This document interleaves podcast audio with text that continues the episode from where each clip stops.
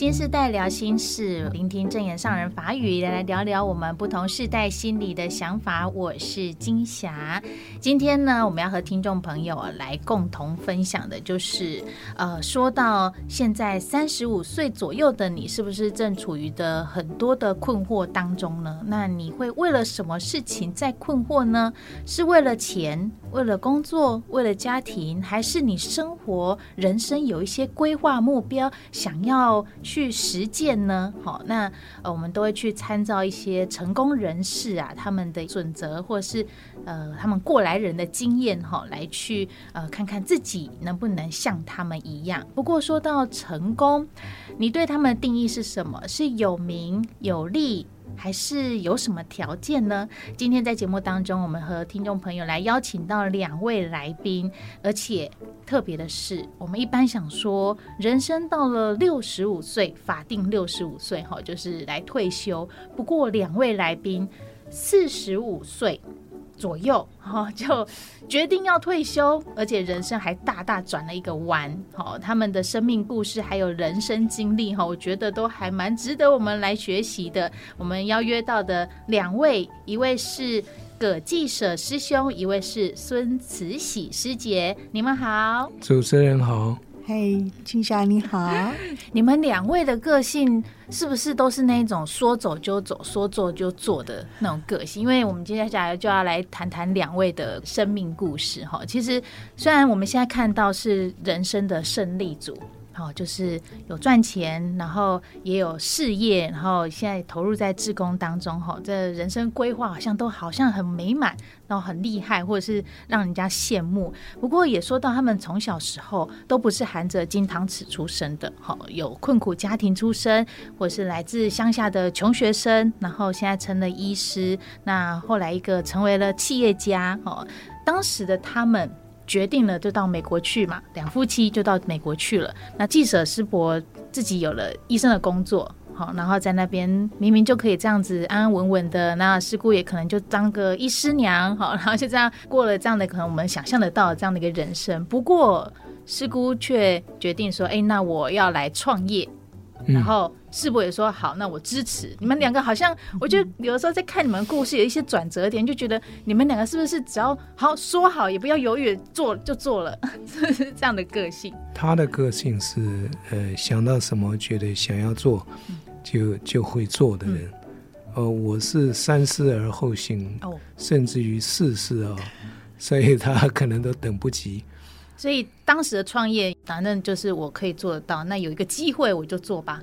呃，当时呃时机还蛮对的，因为我正好呃住院医师也完成了，嗯、也拿到了专业科医师的执照，那、嗯、也做到主治医师，嗯、所以在生活的这个 income 上面足够这个支持家里面。嗯，所以呃，有了机会，然后有一点存款，哎，好像是可以来做一点。对，就是、那我又对新的 challenge 非常感兴趣，所以就鼓励他、嗯，说：“既然你这样子想，那我们就做吧。”嗯，这样子。那就做吧，是应该是慈禧师姑就去做吧。啊，你为什么就后来放弃了？就是那我就也不做医师了，就是弃医从商。我听到你分享说，呃，其实你的身边很多朋友也也会劝导你，就是弃医从商的人，大部分都没有什么就是成功的案例。但是你却还是决定，那我就放下吧，我就来支持。我当初也没有说要要弃医从商。嗯。当初只是我希望我自己，呃，在医院里面也有固定的工作，哦，只是兼职这样，对，斜杠这样支 支持他把这个公司呃建起来，嗯、呃，可是呃，我家师姐她最在行的就是 sales 嘛，嗯。啊，sales 就是冲冲冲，哪里有机会就往哪里走，嗯。可是公司后面要有支持的整个的架构，嗯，所以就慢慢慢慢投入，越投入，呃，公司运气很好，这个生意越来越大，哦，那雇佣的人也越来越多，就变得需要有一个经理人员，那我就当然就变成唯一的人选，嗯，来配合他。所以你就是管公司内部营运，然后师姑就去外面冲冲冲，对，这样子一个配合。对。那师姑，你当初在创业的时候，有想到 事业会做那么大吗？会想到说师伯也拉进来？当初我们开始创业的时候，因为是家里开始啊，所以开销不会很大。那我的先生当然就是我不会做也不想做的，像财务啊、人事啊，哦、都是都是请他来协助，所以也不知不觉，反正就是事业做得很大。我们从纽约有工厂到洪都拉斯也设工厂，是做成衣，做成衣，做呀做运动 sportswear。那那时候呢，他跟他的朋友说他已经。太累了，真的太累了。就后来他的朋友同好朋友就跟他讲说：“那你要不要试试看医院这边停薪留职？”那我那时候呢，因为还没有进慈济，我现在回想起来，我那时候真的是很开心，因为我心心念之中，我就是希望能够这个事业做起来。那根本就没有去想到我朋友提醒我说：“你怎么把一个大医王哈？”这个学了这么久，然后放下来从商，只是想到我自己的事业，希望就是能够越做越好。那后来就是我们真的就做做好了。那我后后面呢，其实有一个转折。我记得在二零一四年的时候回到台湾，葛师兄参加董事会。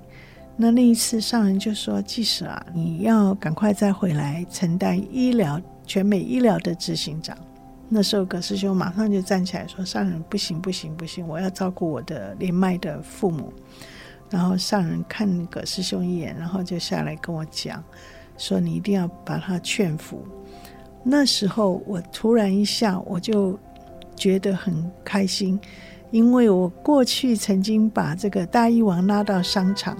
那现在上人给我们一个给我一个赎罪的机会，嗯，能够把他又从商场又再回归到他的医疗的领域，嗯、所以所以我是真的是很感恩，支持的感觉不一样，对，终于换我支持你了。好了，回来谈到这个夫妻相处，其实我们都知道啦，我们平常小两口啊，就是各自的工作或是各自的任务，所以不一定就是。会二十四小时在一起，好，大家都有共同的一些喘息时间。可是如果夫妻创业，或是夫妻共同在同一个公司行号工作的话，哈，所以其实会有一些甘苦，我觉得是可以来谈谈的。那你们是怎么面对？尤其是你们两个要共同去创业，然后工作压力那么大，要承接什么责任任务在身上的时候，你们两个是怎么样去分配任务，呃，分配工作，也或者是你们两个是怎么样去互相配合的？我们其实没有特别分配任务啊，我的原则非常清楚啊。Mary 师姐就是慈禧师姐的领域啊，她就冲冲冲去做业务，她她去做。嗯，其他的财务的安排啊、细化的工作呢，就变成我必须要来处理。所以凡是呃慈禧师姐不做的，那就是我的责任。就这个就是那么简单的，你就很甘愿的工作分配啊。嗯，那当然有一些，因为我是学医的，我并不懂得做业务，做做业务又不懂得这个财务，是后来我去学了 EMBA，嗯，然后同时也在跟我的客户学习。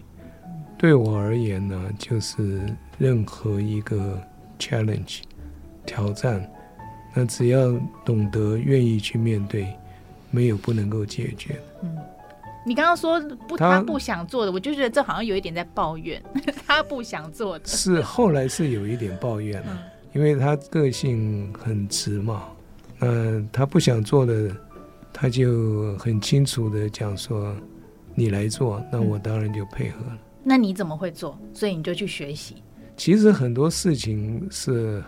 很简单，只要你用心去学，自然就可以解。嗯、那如果不懂，而且学不到，那就找找学会或者已经懂的人去处理。嗯，有的时候我也是啊，就是事情不是我做不到，而是我就是觉得你怎么这样子对我，那个心里过不去。你会有这种心情吗？倒还好，因为夫妻本来就是互补。那时候你几岁啊？你们三十几岁？对呀、啊，怎么可能？我们虽然现在访问师伯是七十岁的年纪，不过回想到当时的你那个时候，其实是三十岁，但是血气方刚，或者是夫妻相处一一路都还在磨合，但是你却愿意就是把自己先放旁边，而是去去。我一直认为夫妻是一个共同体，有任何对方不足的地方。那我们都必须要配合，不然的话，如果互相抵制的话，或者你一方抵制，对方也会，呃，起烦恼心，那面对更糟糕了。面对师姑在脾气起来的时候，你有什么对峙方式？通常如果呃师姑听不清我讲的话的话，我就不讲了。听不清是耳朵关起来没有在？我发觉到他。听不进去你讲话，没有听进去我讲的意思，那我就不讲了。等到他听得进去的时候再讲。哦，就大家彼此冷静一下。对，一定要有一方先冷静，嗯，才可能嘛，对不对？嗯、那因为他个性急，就我就必须要先冷静才行。嗯，情绪 EQ 很高哦。那这个要师姑讲了，因为师姑讲说。我要成佛的话，要先先过他这一关。哦，你曾经说过这样的话。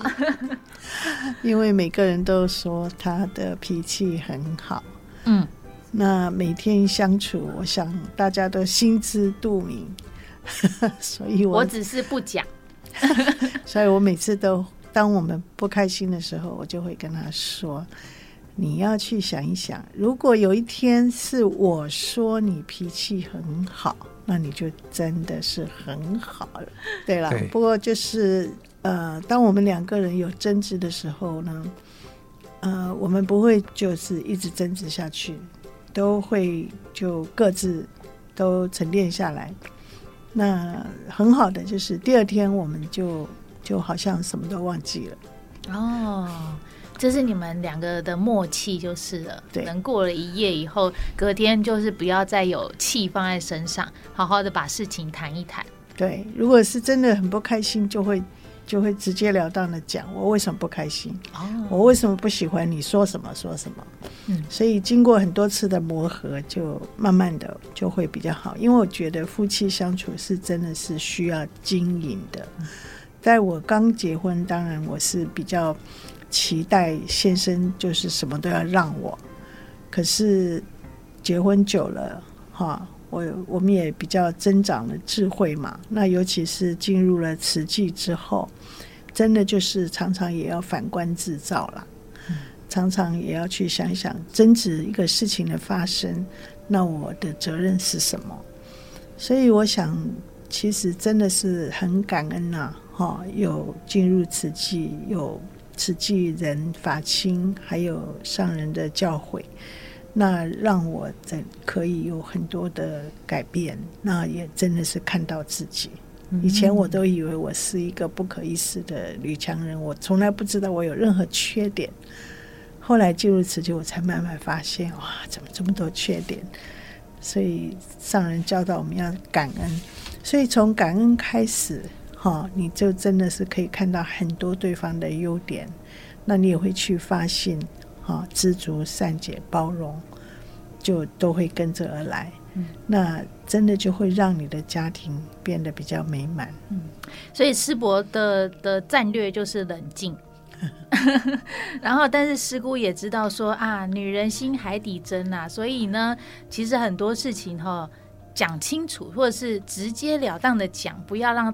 对方互相猜来猜去，对，这也是一个办法哈。不然的话，师伯应该是永远都只能冷静，然 后 也不知道到底你在想些什么哈。但是我记得在书里面有谈到说，慈禧师姑先到那个慈济的一些活动，对，然后经过了一个月，你也慢慢发现说，师姑的脾气改很大。你是有什么点发现她脾气改很大？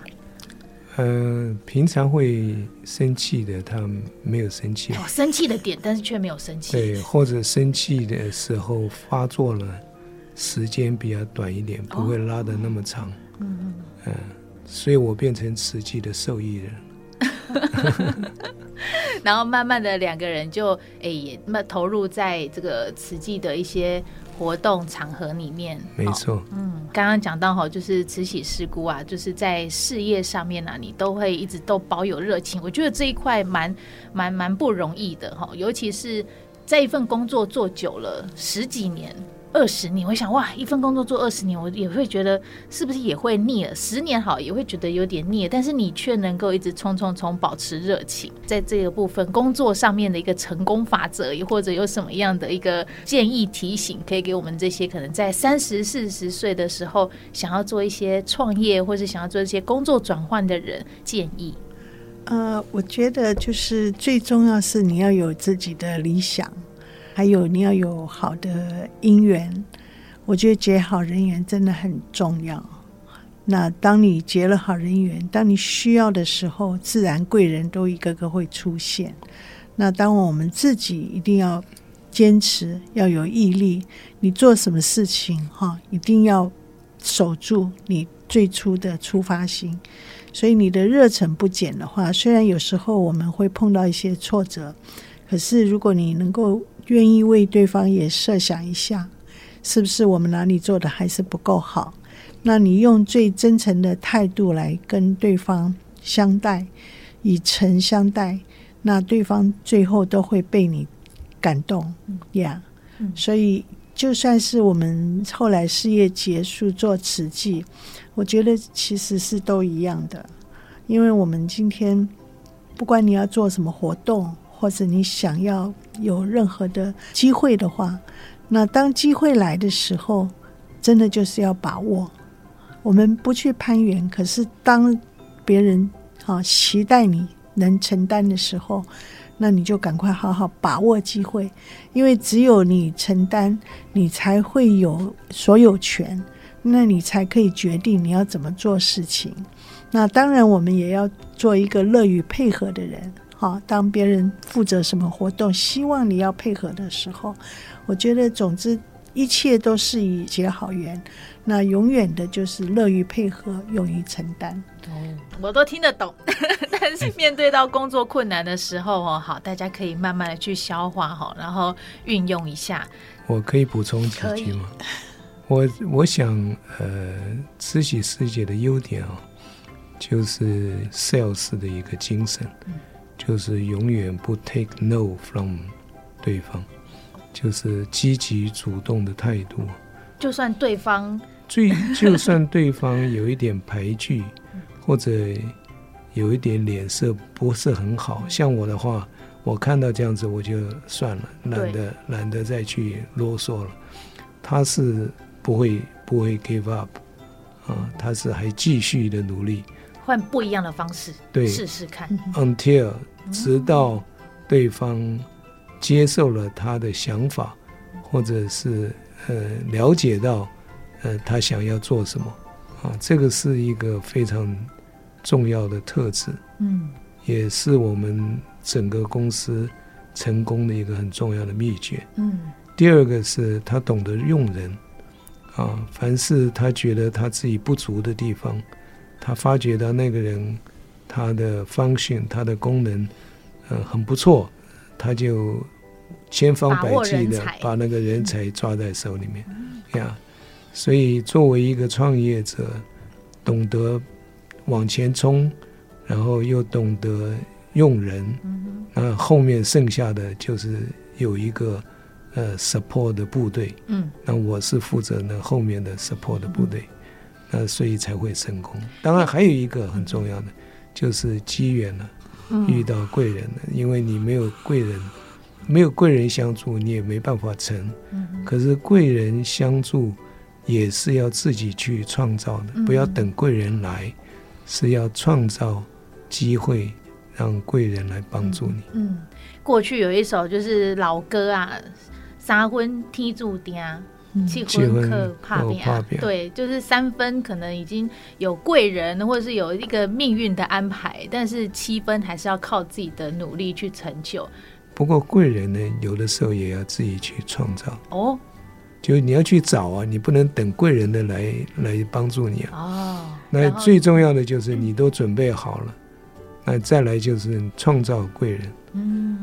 这个如果要知道怎么创造贵人，我觉得听众朋友可以好好来翻这一本书《舍得欢喜》。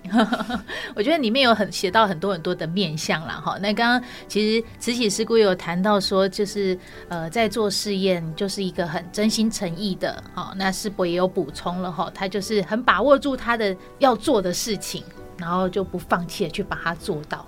在英文叫做 persistent，嗯，哦，非常坚持，坚持这一点是我。达不到的。慈禧师姑，听你的分享，好像也没有特别说，哎，你在这创业期间有一个什么困难、挫折，或者是让你觉得就是我不想做了。但是呢，听师伯分享，却也谈到了，就是明明就事业也成功了哈，然后有漂亮的老婆，五子登科嘛，有钱，然后有车有房，但是你却到了四十岁，你有提到说，人家四十不惑。但是你是四十面对了中年危机，你你你怎么了？